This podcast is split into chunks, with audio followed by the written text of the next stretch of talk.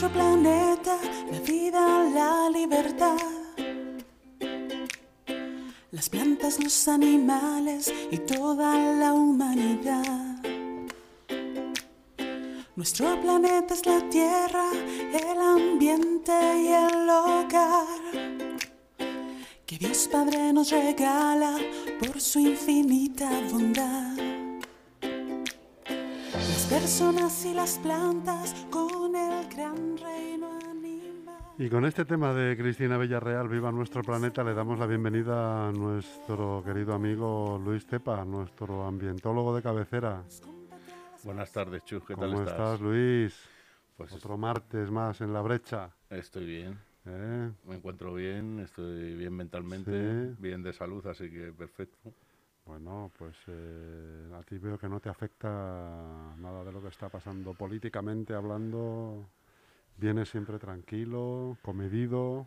¿eh? Bueno, lo intento, ¿eh? luego ya tengo también yo mis momentos. y, Ah, bueno, claro, bueno. Claro y, luego la también tengo, claro, y luego también tengo mis conversaciones. Ahora mismo no las puedo tener en los bares porque No hay muchos está- bares, ¿no? claro, estamos en esta situación. tenerlas. Pero sí, yo también Eh. tengo mi, claro, mis quejas bueno, y también tengo mi eh, forma de entender, de ver, confundida seguramente en algunos aspectos, pero Pero tuya, al fin y al cabo. Mía, exactamente, Hombre, claro. puede ser- uno puede estar acertado o equivocado, pero tiene su propio su propia opinión, su propio criterio, claro, hombre. eso es. Criterio que, por cierto, va cambiando con el tiempo, ¿no? Por supuesto, sí, claro. no, no es el mismo hace 20 años. Exactamente, ni siquiera soy el mismo de ayer, o sea, claro, que por ni, el, eso. ni el que voy a ser eso, mañana. Por eso. Entonces, sea sí, que- vamos mudando, vamos cambiando. Aunque bueno, hay unos principios también hay que son pues la educación que recibes, claro, cuando eres pequeño, la familia, todas esas cosas pues influyen. Sin duda, sin duda. Y bueno, pues venimos de una familia, pues eres la- el adulto que eres, pues está condicionado por eso también, ¿no? Eso es. Muy bien, Luis. eh, bonita introducción. Sí, ¿eh? No tiene nada que ver con lo que vamos a hablar, por eso es bonito también. también es bonito, ¿Eh? claro. Además, hoy vamos a hablar de otro tipo de reciclaje, del que venimos hablando habitualmente. Sí, bueno, es, mm, vamos a hablar también, igual estamos siempre con el tema de los residuos municipales y hoy vamos a hablar de una fracción que existe en la basura doméstica, que son los residuos textiles, que bueno, que es una fracción que tiene pues detalles, tiene sus detalles y hoy pues, vamos a hablar de ellos, vamos a intentar despejar alguna duda, también aclarar un poco cómo está la situación del textil en este momento en España y la gestión que se, que se hace, la gestión que se hace también aquí en, en nuestro municipio, en Leganés, ¿no?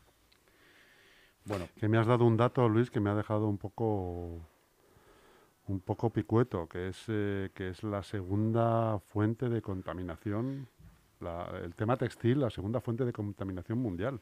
A nivel mundial, eh, la industria textil es la segunda más contaminante después de la petroquímica, o sea que ese es el nivel de, del impacto ambiental que causa la- los residuos textiles, vamos, los textiles, es la producción, la venta, luego también cuando se convierte en un desecho, pues el residuo que se genera. Mira, para darte un dato, para que veas el nivel de, mm, de gravedad del problema, en España anualmente se desechan 900.000 toneladas, o sea, 900 millones de kilos de residuos textiles que terminan en su gran mayoría en el, en el vertedero. Entonces, esto es un problema al que hay que ponerle una solución.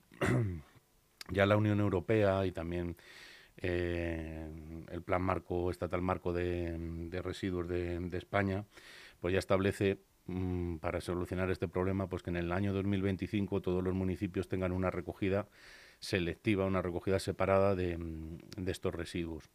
Como ya hemos comentado en múltiples ocasiones, la herramienta que tenemos a nivel municipal para gestionar residuos pues son las recogidas selectivas. Separar los materiales e introducirlos en contenedores y después de ese contenedor pues transportarlos a, a una planta y a un tratamiento. en cuanto a los residuos textiles, pues eso eh, ocurre, ¿no? O sea, ya hay recogidas generalizadas de los textiles en muchos municipios. Aquí en Leganés tenemos una recogida universal desde hace ya muchos años y que se completó, o sea, se extendió totalmente en el municipio en el año 2014. Ahí se, hizo un contrato con una empresa y se instalaron 73 contenedores en la vía pública.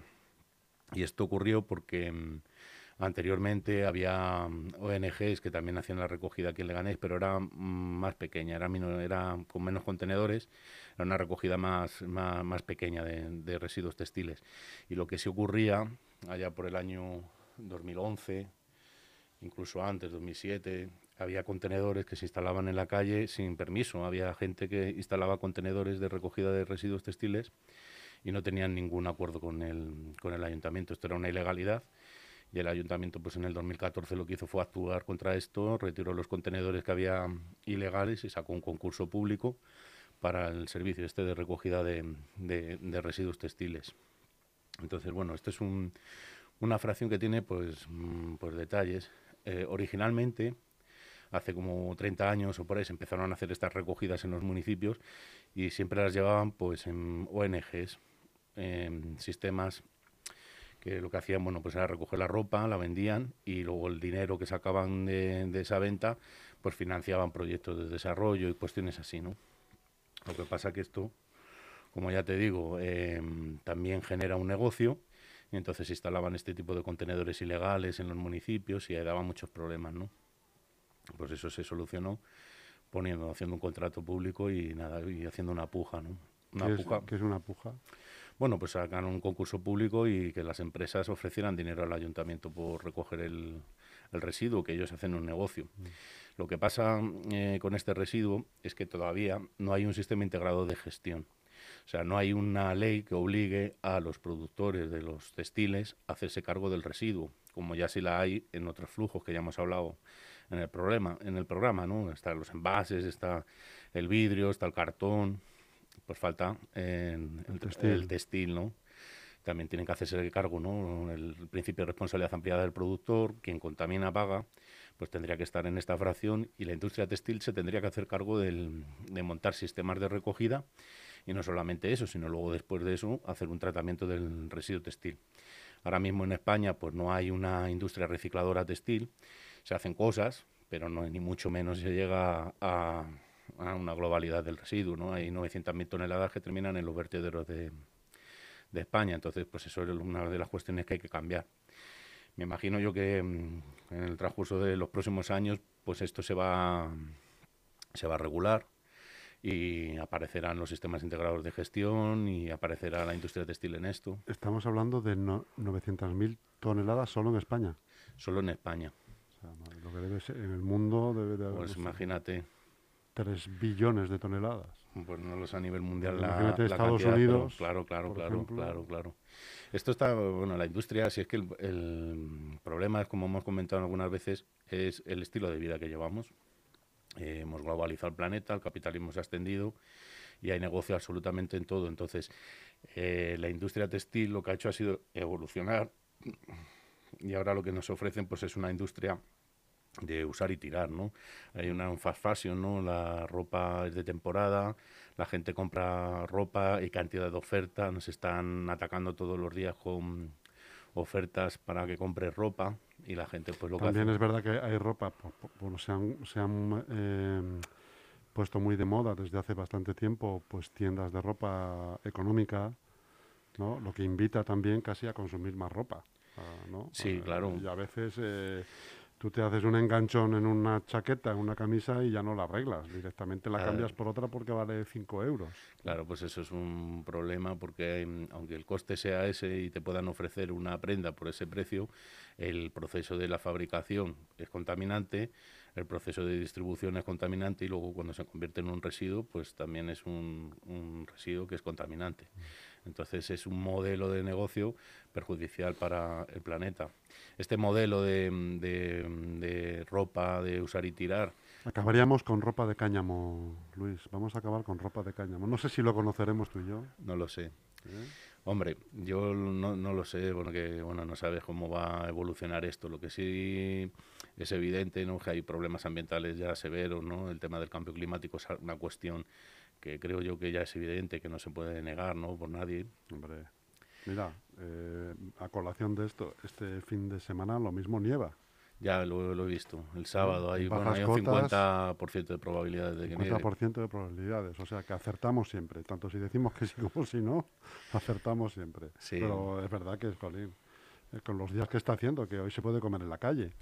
Sí, bueno, es que lo que hemos hecho ha sido globalizarlo todo, ¿no? Se ha globalizado la economía, entonces también se globaliza el impacto ambiental, o sea, eh, impactamos en todo, en todo el, planeta. Y esto, pues, es, evidentemente, es un problema para el medio ambiente.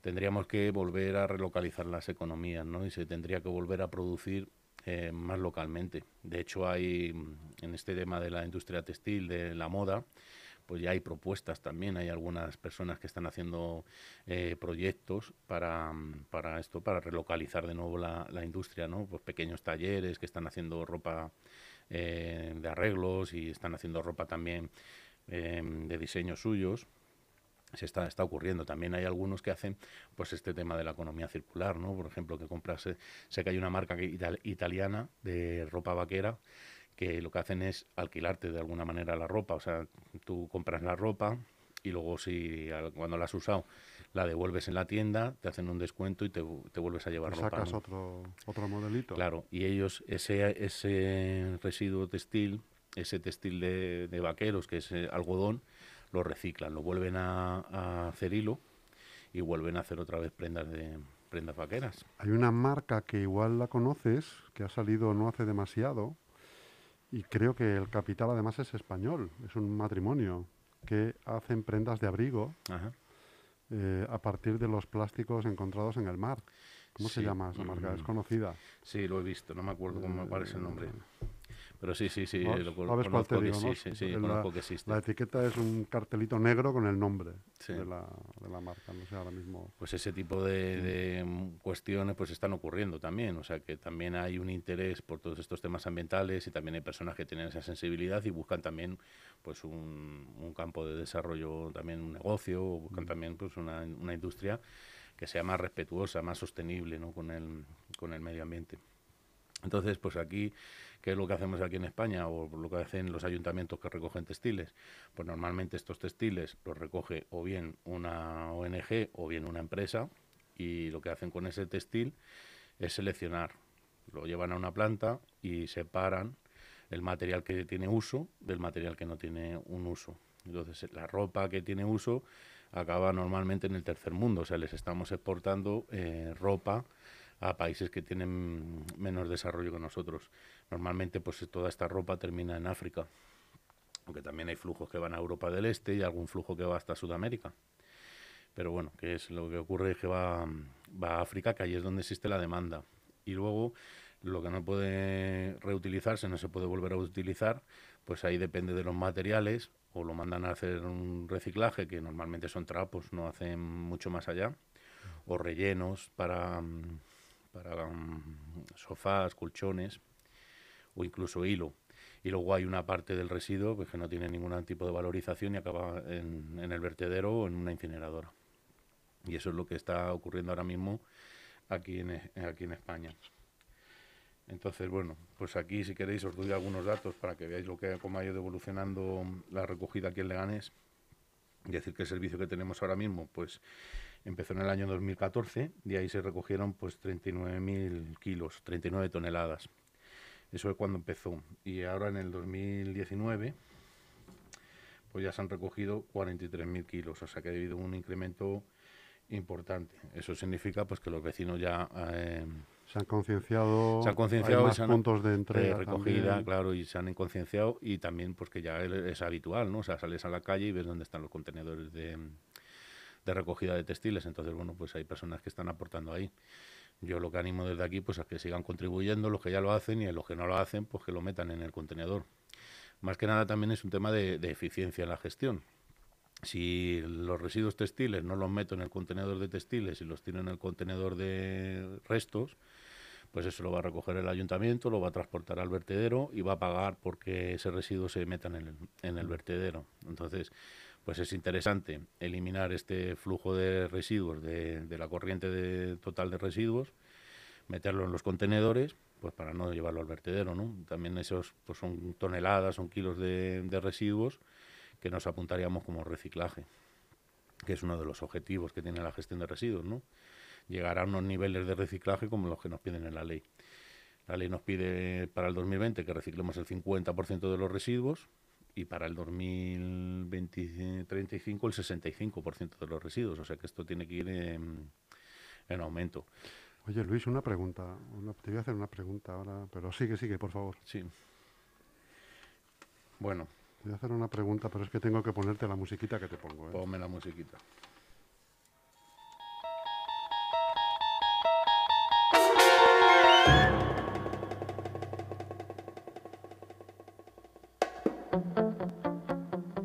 Se te pone la piel de gallina? Un poquito. Oye, Luis, ¿por qué a estas alturas, con estos números, estas cifras tan grandes, y ya no te digo a nivel mundial, no se ha creado un consorcio tipo pues Ecoembes o Ecovidrio que se ocupe de esta recogida, de esta gestión integral de residuos ¿Por qué? ¿A qué esperan? Quiero decir. Pues eso, Cuando el consumo es tan grande. De, o sea, yo creo que se, consume más ropa que cristal, ¿no? Que, envase. Sí, seguramente, claro que sí. Sí, bueno, mira, pues eh, hay un dato. Se habla de que cada ciudadano desecha. Pero, eh, nadie se le o sea, yo no me creo que a nadie se le ocurra no hacerlo. Quiero decir, eh, vamos a ver, los grandes empresarios estos Hombre, los mismos que se dedican al vidrio a lo mejor se pueden dedicar a recoger las Hombre, Sí, sí, hay, hay. De hecho, en un par de semanas he invitado a, Igor González, que es el presidente de una asociación que se ha creado precisamente por esto. O sea, es una asociación que se llama Ecotextil y el objetivo, el objeto de esta asociación es precisamente obligar a la industria a que, a que genere un sistema integrado de gestión y se gestionen estos estos residuos. O sea que sí, en el sector evidentemente pues es un problema que ya se habla de él hace muchísimos años y que bueno, pues poco a poco se va avanzando.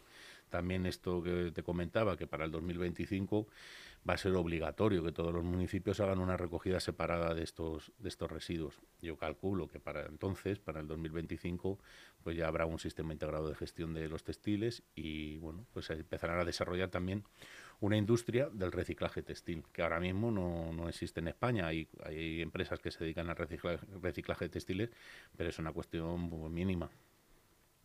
por eso, por eso te decía, porque bueno, pues es un es un no, sé si llamarlo negocio o no, pero pero es un volumen tan grande que precisa de una gestión organizada y claro es, pues como se está haciendo con el vidrio por ejemplo exactamente esa es, esa, es, la cuestión.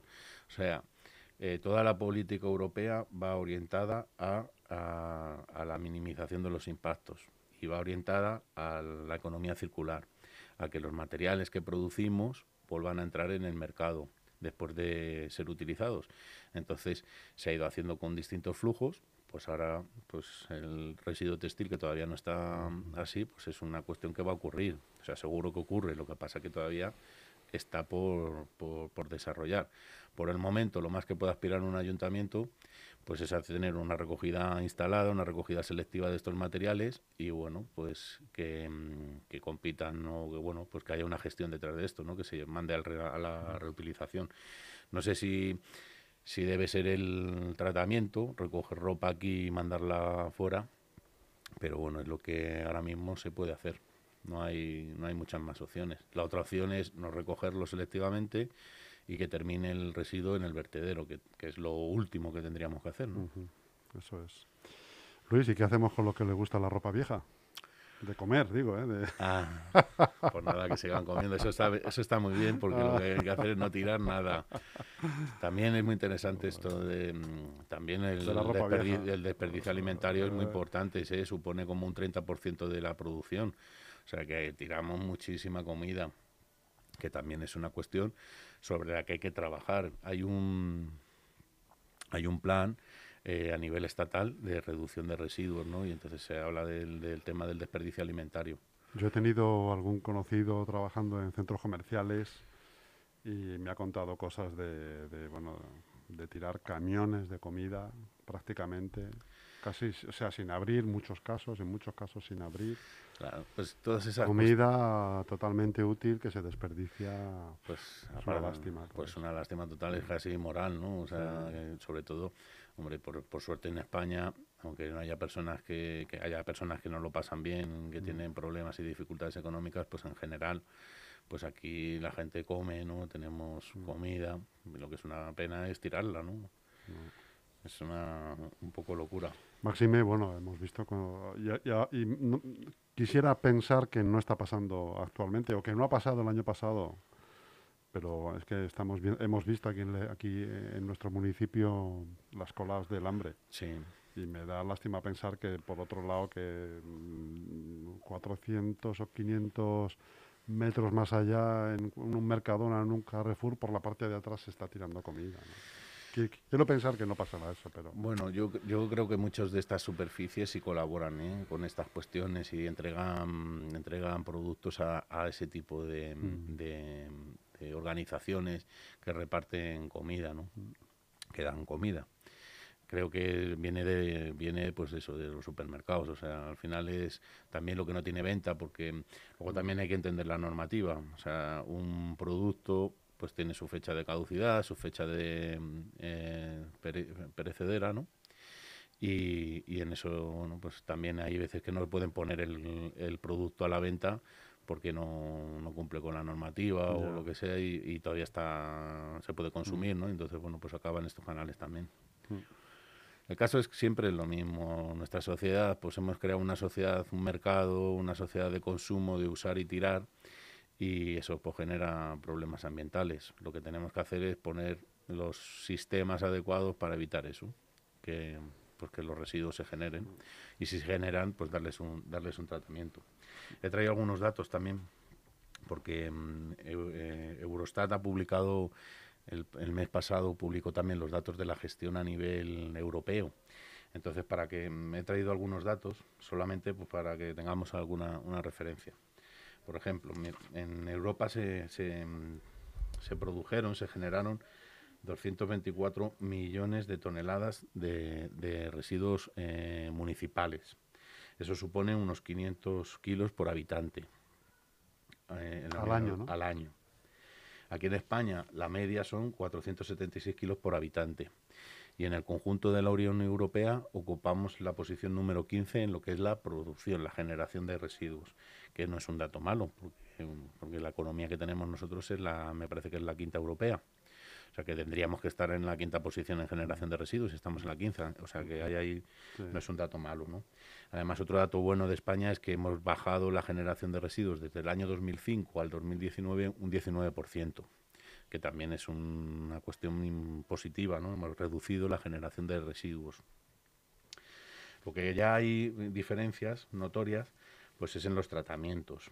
En, de media, en la Unión Europea, vertido de incineración, el vertido supone un 26%, la incineración un 23%, de media en la Unión Europea se recicla o se composta o recicle composta el 48%, un 30% de reciclaje, un 18% de compostaje. Y en España, pues lo que hacemos, como ya comentamos el otro día, pues que el reciclado y el compostaje supone un 35%. O sea que todavía estamos lejos de cumplir con, ahí estamos lejos de cumplir con los objetivos europeos, que serían reciclar el 50% del residuo municipal. Luego otra cuestión aquí en España, por ejemplo, de, de incineración nos supone, supone, estamos en el número 17 y creo que supone un 11% de la, de- del, o un 15% del total de los residuos. O sea que, bueno, pues España tenemos cosas que, que hacer y cosas que mejorar. Eso es. Pero bueno, por lo menos somos un país que se ocupa. Bueno, claro, aquí lo bueno de la Unión Europea es que todos estos temas ambientales están regulados y todos los países dentro de la Unión Europea pues tienen que ir eh, adecuándose a estas normativas, tenemos que ir haciendo cosas. Aquí por lo menos hay una, una gestión, claro. Pues muy bien, Luis. ¿Qué te digo, amigo? Que ha llegado, Ha ha llegado llegado el- nuestro tiempo. Ha llegado al final. Ha llegado el final. Bueno, ¿Eh? ¿Tú gastas mucho en ropa, Luis? Consu- ¿Consumes, con- contaminas mucho con ropa? mm, Te dura, yo tengo camisetas de hace 15 años. yo también. Ojo, Hombre, yo ¿eh? intento no, no, no tirar y tampoco soy Ojo. muy, no consumo mucho, tampoco no soy una persona muy gastosa. Eso sí, me gusta comprar cosas que me gusten, que sean Eso es, duraderas, Eso es. que sean duraderas y bueno, no me importa gastar Que dinero sean en, ponibles, que claro. sean ponibles, como se dice ahora, ¿no? Sí. Esto es muy ponible. no me importa No punible, que es diferente. pues eso, no me importa gastar dinero en comprar alguna ropa que esté bien. que tenga una, dura, una duración, una durabilidad. Una durabilidad. Durabilidad, eso es todo sea por el planeta, Luis. Yo no voy a ni alzar a ni bueno alzar a, ni alzar ni a ningún tipo de. Yo tampoco voy, pero porque no hay de mi talla. no, encuentro nada de mi talla si no iría, Luis. Me, parece un negocio muy perverso, ¿no? la ropa esta del fast fashion. Sí, sí, sí, la, la, moda rápida esta que enseguida te copian una, un diseño, te lo hacen en Taiwán ya a las dos semanas lo tienes aquí en las tiendas ya, el último diseño de París. Es que, tiene detalles, ¿no? Para mí es muy perversa la historia porque eh, han conseguido unir eh, a los pobres de dos mundos. Al, pobre del tercer mundo que tiene que estar trabajando 12, 14 horas todos los días en una máquina haciendo ropa. Para el pobre del segundo mundo. Para el pobre del primer mundo, en este caso, de España. Que, que, la gente, pues eso, que prefiere comprar cosas que cuesten poco dinero porque tampoco tenemos una economía doméstica muy, muy, muy, alta, ¿no? Muy bien, Luis Tepa. Pues un abrazo, amigo. Te espero el martes que viene. Sí, el ¿Eh? martes que viene vamos a, va a venir José Vicente López y vamos a hablar de, de la historia de la humanidad y de la basura. Venga, pues aquí te espero, Luis. Muy bien, muchas gracias. Un abrazo. Un abrazo. Las personas y las plantas con el gran reino animal el planeta y todo cuanto en él hay. Nos compete a las personas nuestra tierra conservar, resolviendo los problemas que afectan en realidad. Estamos contaminando el aire, el suelo y la mar, además sobrepoblando superficie total. La atmósfera está sufriendo calentamiento global y seres están muriendo por hambre y enfermedad.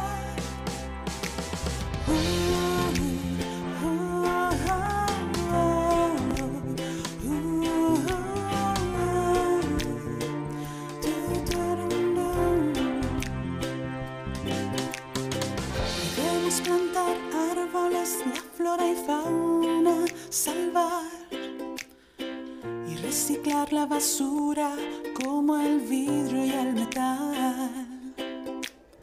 Cerrar la llave del agua para no desperdiciar.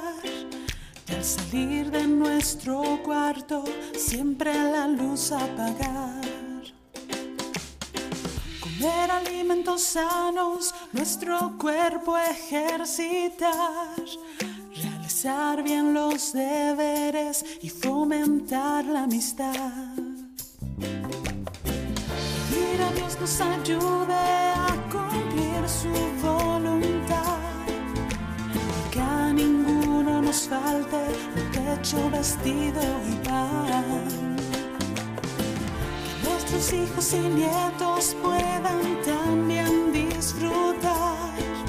Un lugar en donde reine justicia, respeto y paz. Viva nuestro planeta, la vida, la libertad. Las plantas, los animales y toda la humanidad.